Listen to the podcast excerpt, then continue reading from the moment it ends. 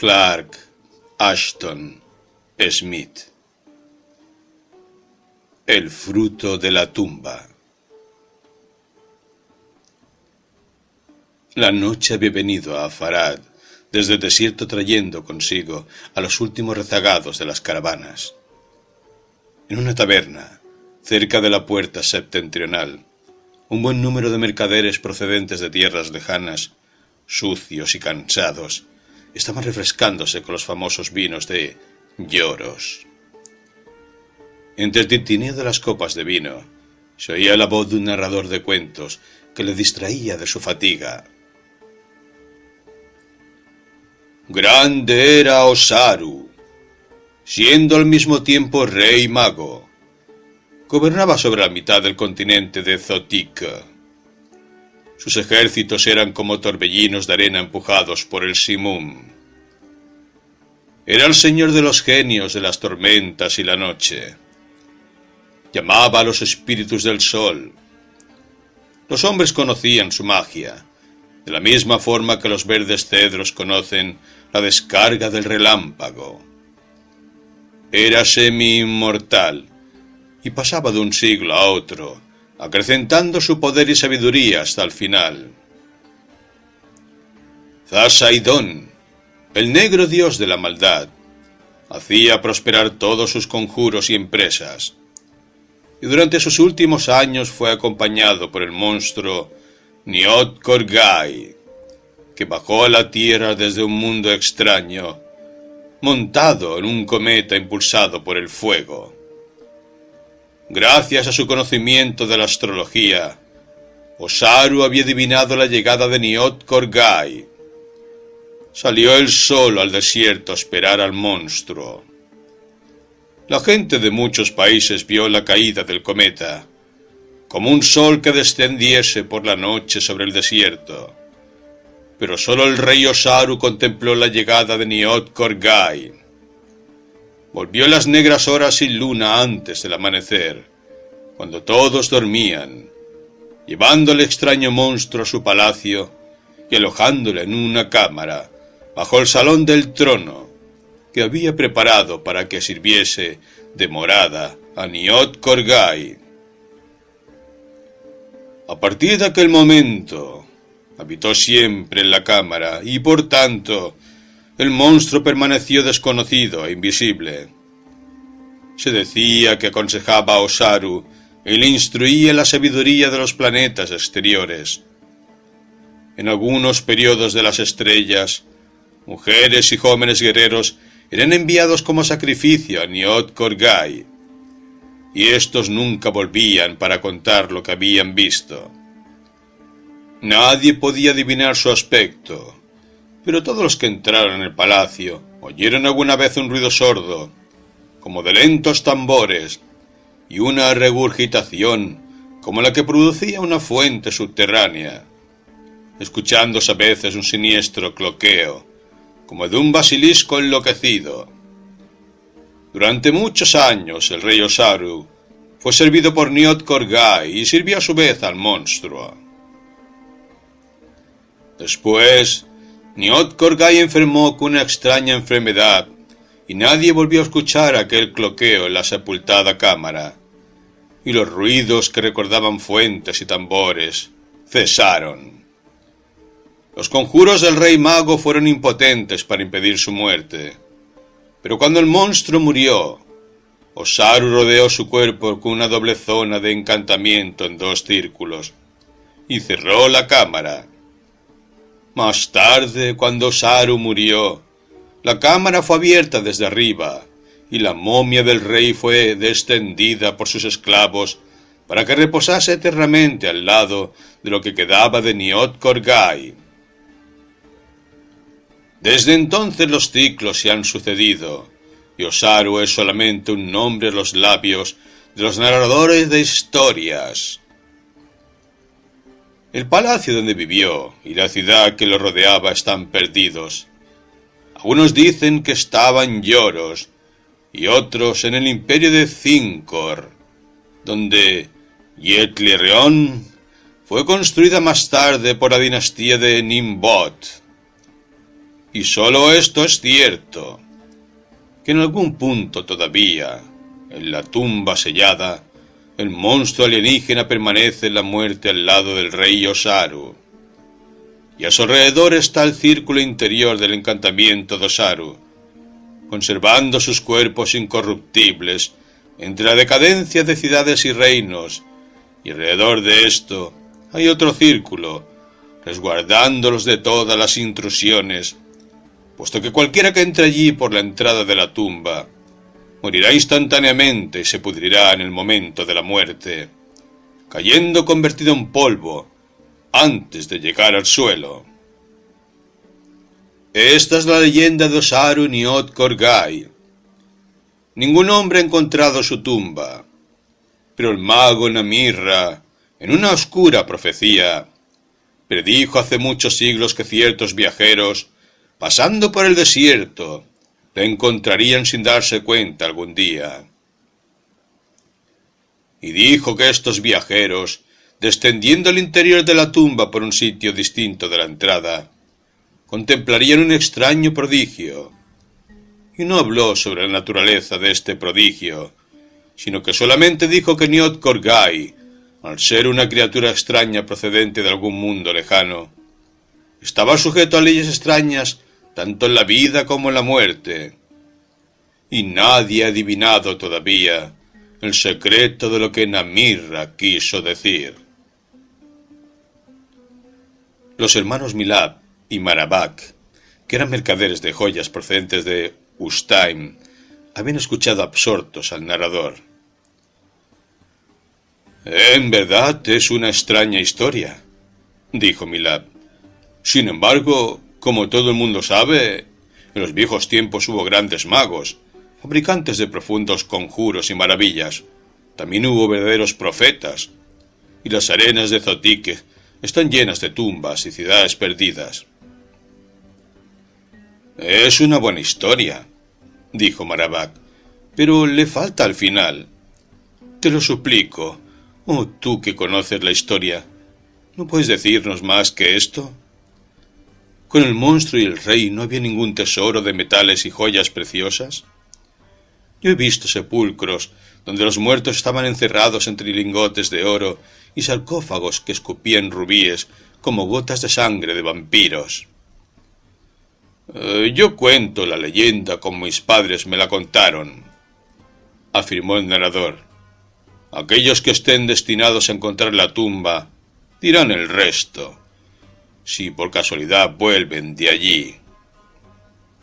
Milab y Marabak habían vendido en Farad, consiguiendo un buen provecho, todas sus piedras en bruto, sus talismanes esculpidos y los idolillos de jaspe y cornalina. Ahora viajaban hacia el norte en dirección a Tashun, cargados con perlas rosadas y negro purpúreas de los golfos meridionales y con los negros zafiros y vinosos granates de lloros, acompañados por otros mercaderes en el largo y sinuoso viaje hasta Ustaim, junto al mar oriental. Su ruta les conducía por una región moribunda. Ahora, mientras la caravana se acercaba a las fronteras de Lloros, el desierto comenzó a adquirir una desolación más profunda. Las colinas eran oscuras y desnudas, como recostadas momias de gigantes. Cursos de agua secos corrían hasta los lechos de unos lagos leprosos por la sal. Ondulaciones de arena grisácea se amontonaban a gran altura contra los desmoronados acantilados donde, en un tiempo, se habían arrugado las tranquilas aguas. Se levantaban y agitaban columnas de polvo como fantasmas fugitivos.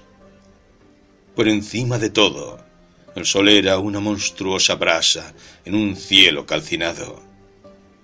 En este desierto, que parecía completamente deshabitado y vacío de vida, entró cautelosamente la caravana. Los mercaderes prepararon sus lanzas, espadas y escudriñaron con ojos ansiosos las estériles montañas, mientras urgían los camellos a un rápido trote por los estrechos y profundos desfiladeros.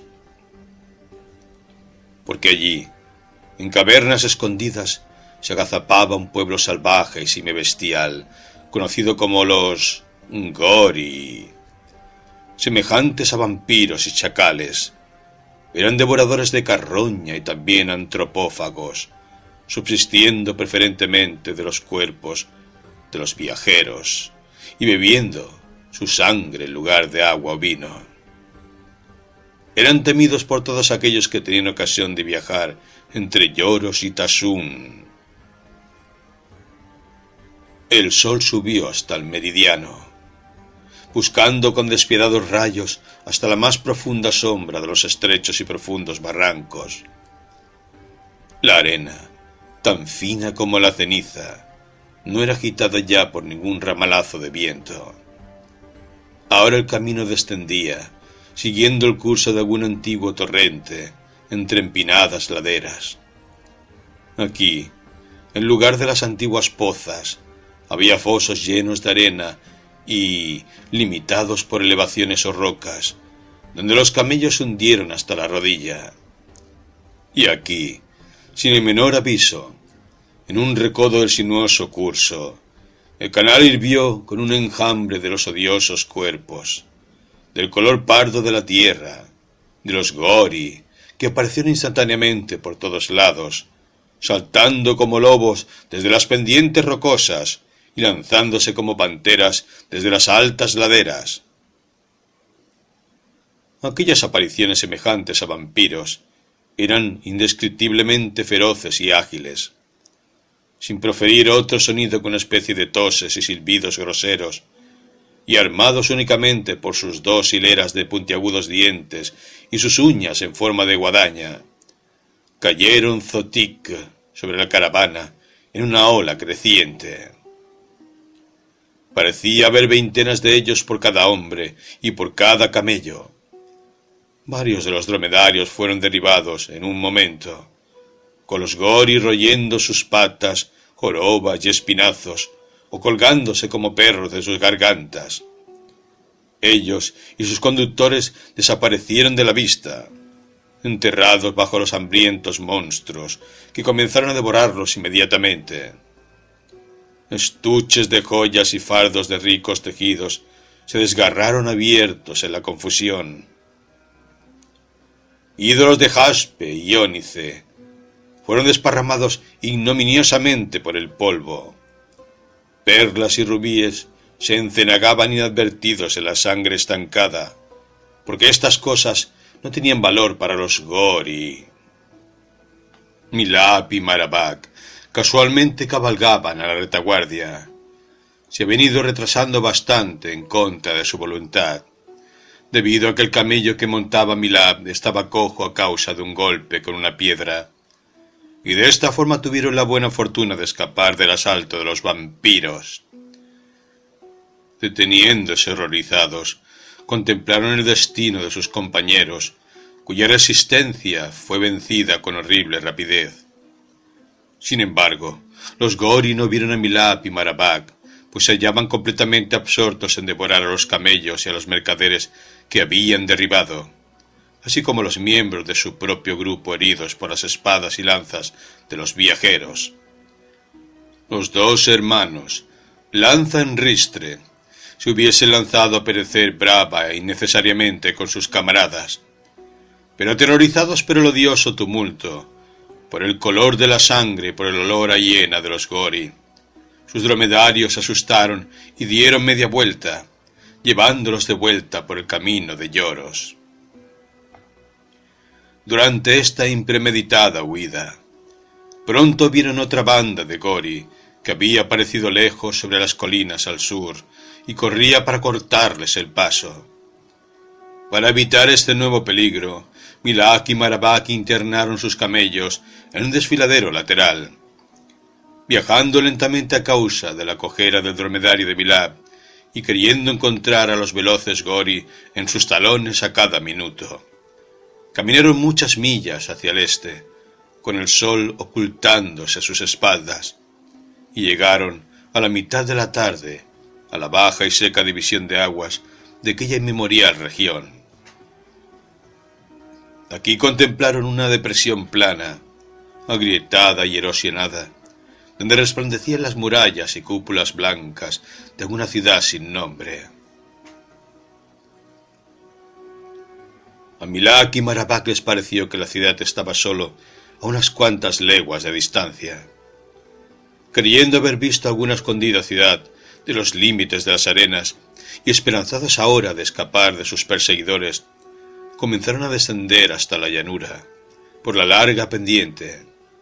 Durante dos días viajaron hacia las siempre lejanas cúpulas que habían parecido estar tan cerca. Su situación se hizo desesperada porque entre los dos poseían únicamente un puñado de albaricoques secos y un recipiente de agua vacío en sus tres cuartas partes. Sus provisiones, junto con sus mercancías de joyas y esculturas, se habían perdido junto a los dromedarios de carga de la caravana. Aparentemente, los Gori no les perseguían, pero estaban rodeados por la reunión de los rojos demonios de la sed y los negros demonios del hambre. En la segunda mañana, el camello de Milab se negó a levantarse y no respondió ni a las maldiciones de su dueño, ni al aguijón de la lanza. Por tanto, y de allí en adelante, los dos compartieron el camello que quedaba, montando juntos o por turnos. A menudo perdían de vista la resplandeciente ciudad que aparecía y desaparecía como un milagro pero una hora antes del atardecer, en el segundo día, siguieron las alargadas sombras de los obeliscos rotos y las ruinosas torres de vigía por las antiguas calles. El lugar había sido una metrópoli en un tiempo, pero ahora muchas de sus señoriales mansiones eran guijarros esparcidos por todas partes o montones de bloques derrumbados. Grandes dunas arenosas habían penetrado por los orgullosos arcos de triunfo llenando los pavimentos y patios. Tambaleándose a causa del cansancio y con el corazón enfermo por el fallo de sus esperanzas, Milab y Marabak continuaron adelante, buscando por todas partes algún pozo o cisterna que los largos años de desierto hubiesen perdonado por casualidad. En el centro de la ciudad, donde las paredes de los templos y edificios oficiales todavía servían de barrera a la devoradora arena. Encontrar las ruinas de un viejo acueducto que conducía a las cisternas, seca como hornos. En las plazas del mercado había fuentes obstruidas por el polvo, pero en ningún lugar se veía algo que señalase la presencia de agua. Vagando desesperadamente, llegaron a las ruinas de un gigantesco edificio que parecía haber sido el palacio de algún monarca olvidado. Las poderosas paredes todavía se erguían, desafiando la erosión de los siglos. Las puertas, guardadas por verdosas imágenes broncíneas de héroes míticos a cada lado, todavía fruncían sus arcos intactos. Subiendo por las escaleras de mármol, los joyeros entraron en un salón amplio y sin tejado, donde se elevaban unas columnas ciclópeas como sosteniendo el desierto cielo. Las anchas losas del pavimento estaban cubiertas por los restos de arcos, arquitraves y pilastras. En el extremo opuesto del salón había un estrado de mármol veteado de negro sobre el que, presumiblemente, se irguió un trono en algún tiempo. Acercándose al estrado, Milak y Marabak oyeron un gorgoteo bajo y difuso, como el de una fuente o corriente escondida, que parecía elevarse de las profundidades subterráneas bajo el pavimento del palacio. Intentando ansiosamente localizar la fuente del sonido, subieron al estrado. Un bloque gigantesco se había caído de la pared, quizás recientemente, y el mármol se agrietó bajo su peso. Una porción del estrado se había roto y caído en alguna cámara subterránea, dejando una abertura oscura y astillada. De esta abertura salía un borboteo parecido al del agua, incesante y regular, como los latidos del pulso. Los joyeros se inclinaron sobre el foso y escudriñaron la oscuridad llena de telarañas, iluminada por un débil resplandor que venía de alguna fuente indiscernible. No podían ver nada.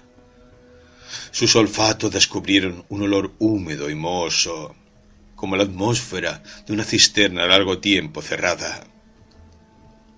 Les pareció que aquel continuo ruido, que parecía de una fuente, se encontraba solo unos cuantos pies entre la sombra, ligeramente a un lado de la abertura. Ninguno de ellos pudo determinar la profundidad de la cámara. Después de una breve consulta, volvieron junto al camello, que esperaba estólidamente a la entrada del palacio. Y tomando los arreos del animal, ataron las largas riendas y las cinchas de cuero para formar una sola correa que le sirviese a manera de cuerda. Volvieron al estrado, aseguraron un extremo de la correa al bloque caído y bajaron el otro al oscuro foso. Milá se descolgó unos diez o doce pies en las profundidades antes de que sus pies encontrasen una superficie sólida. Todavía agarrado cautelosamente la cuerda, se encontró sobre un suelo liso de piedra. El día se desvanecía rápidamente, detrás de las murallas del palacio. Pero, arriba, el agujero en el pavimento proporcionaba una débil claridad y la silueta de una puerta medio abierta, inclinada en ángulo por la ruina, fue revelada a un lado por la vaga penumbra que entraba en la cámara desde alguna cripta o escalera desconocida. Mientras Marabat bajaba vivamente a reunirse con él, Milad miró a su alrededor en busca del origen del ruido del agua. Ante él, e inmerso en sombras indefinidas, divisó los contornos vagos y confusos de un objeto que sólo se podría comparar con alguna enorme clepsidra o fuente rodeada de grotescas esculturas. La luz pareció faltar momentáneamente. Incapaz de decidir la naturaleza del objeto y sin tener ni una antorcha ni una vela, desgarró una tira del borde de su albornoz de cáñamo y encendió el tejido, que se quemó lentamente, sosteniéndolo en alto con un brazo por delante. Gracias a la mortecina y meante iluminación así obtenida, los joyeros contemplaron con más claridad la cosa que, prodigiosa y enorme, se erguía sobre ellos, desde el suelo cubierto de escombros hasta el techo en sombras. Era, como el blasfemo sueño de un demonio loco. Su porción principal o cuerpo tenía forma de urna, y como pedestal un bloque de piedra en el centro de la cámara, extrañamente inclinado. Era pálido, con innumerables y pequeñas aberturas. De su pecho y de la chata base salían numerosas proyecciones semejantes a brazos y pies que se arrastraban por el suelo en segmentos de pesadilla, y otros dos miembros, inclinados y rígidos, llegaban como si fueran raíces hasta un sarcófago de metal dorado, aparentemente vacío, que estaba al lado del bloque y mostraba unos extraños signos arcaicos grabados. El torso en forma de urna estaba provisto de dos cabezas.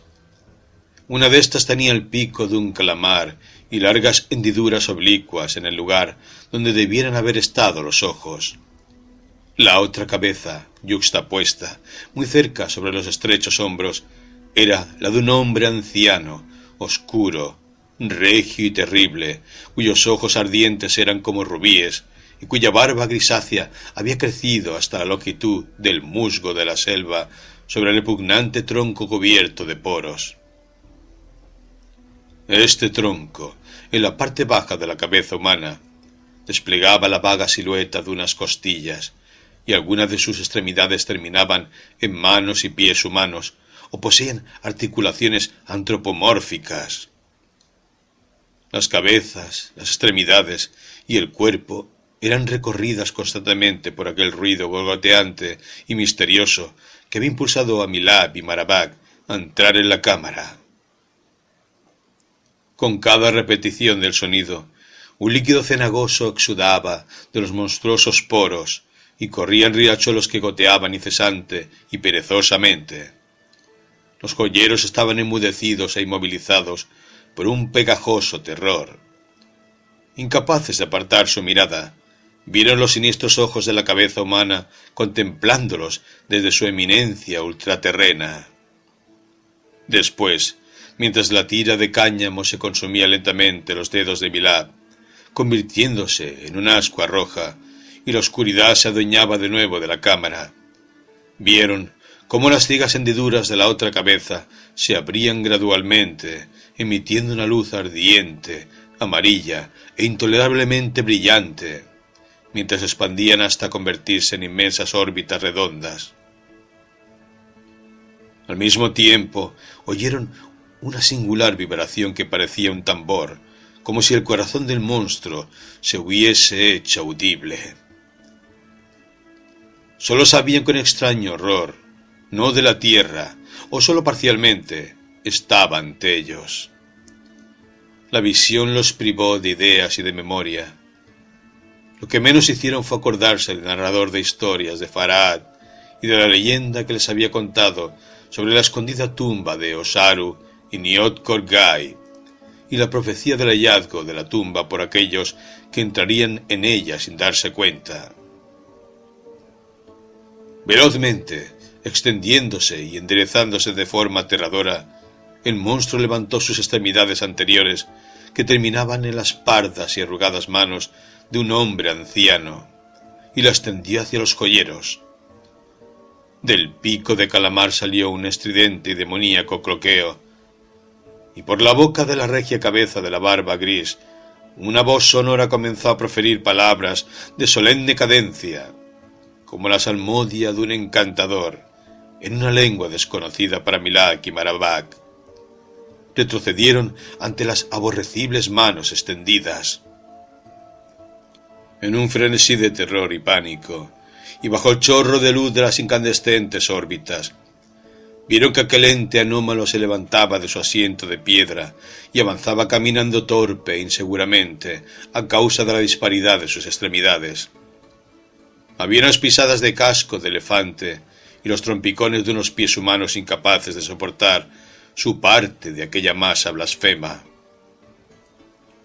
Los dos rígidos tentáculos fueron retirados del interior del sarcófago de oro y sus extremos estaban ocultos por unas telas bordadas con piedras preciosas y de un magnífico color púrpura, tales como las que podrían utilizarse en el enfajamiento de una momia real. El horror de doble cabeza se inclinó hacia Milap y Marabak con un incesante y loco cloqueo y un maligno estruendo como de maldiciones, que se rompían agudos sonidos propios de la senectud. Dando media vuelta, corrieron alocadamente por la sala. Ante ellos, e iluminada ahora por los rayos que salían de los globos oculares del monstruo, vieron una puerta semiabierta de un metal oscuro, cuyos cerrojos y goznes habían enmohecido, permitiéndola abrirse hacia adentro. La puerta tenía una anchura y altura ciclópeas, como si estuviese diseñada para seres mayores que los hombres. Detrás había los vagos contornos de un pasillo en penumbra. A cinco pasos de la puerta había una ligera línea roja que seguía la forma de la cámara sobre el polvoriento suelo. Marabak, un poco por delante de su hermano, cruzó la línea. Como si hubiese sido detenido en el aire, por una muralla invisible, titubeó y se detuvo. Sus extremidades y su cuerpo parecieron derretirse bajo el albornoz, que también adquiría un aspecto como si estuviese desgastado por siglos incalculables. El polvo flotó en el aire, formando una nube tenue, y donde habían estado sus manos extendidas, hubo un momentáneo resplandor de huesos blancos. Después también los huesos desaparecieron y un vacío montón de harapos quedó en el suelo, pudriéndose. Un vago olor a descomposición llegó hasta la nariz de Milab. Sin comprender, había detenido su huida por un instante. Entonces sintió sobre sus hombros el apretón de unas manos pegajosas y huesudas. El cloqueo y el murmullo de las cabezas formaba un coro demoníaco a sus espaldas. El redoble de los tambores, el ruido de fuentes saltarinas resonaban con fuerza en sus oídos. Con un rápido grito de muerte, siguió a Mirabac sobre la línea roja. La enormidad que era al mismo tiempo humana y monstruo, nacido en otra estrella. La innombrable amalgama de aquella resurrección sobrenatural se inclinaba hacia él y no se detuvo. Con las manos de aquel Osaru, que había olvidado su propio hechizo, intentó alcanzar los dos montones de harapos vacíos. Estirándose, entró en la zona de muerte y disolución que el propio Saro había forjado para guardar eternamente la cámara. Durante un instante hubo en el aire algo parecido a la disolución de una nube deforme, a la caída de finas cenizas. Después de eso, la oscuridad volvió y con la oscuridad el silencio. La noche se posó sobre aquella tierra sin nombre, sobre aquella ciudad olvidada, y con ella llegaron los Gori, que habían seguido a Milak y Marabag por la llanura del desierto. Velozmente mataron y se comieron al camello que esperaba pacientemente a la entrada del palacio. Después, en el viejo salón de columnas, encontraron el agujero en el estrado por el que habían descendido los viajeros. Lo rodearon hambrientos, olfateando la tumba que se hallaba debajo. Después se alejaron chasqueados, pues su agudo olfato les decía que el rastro se había perdido y la tumba estaba tan vacía de vida como de muerte.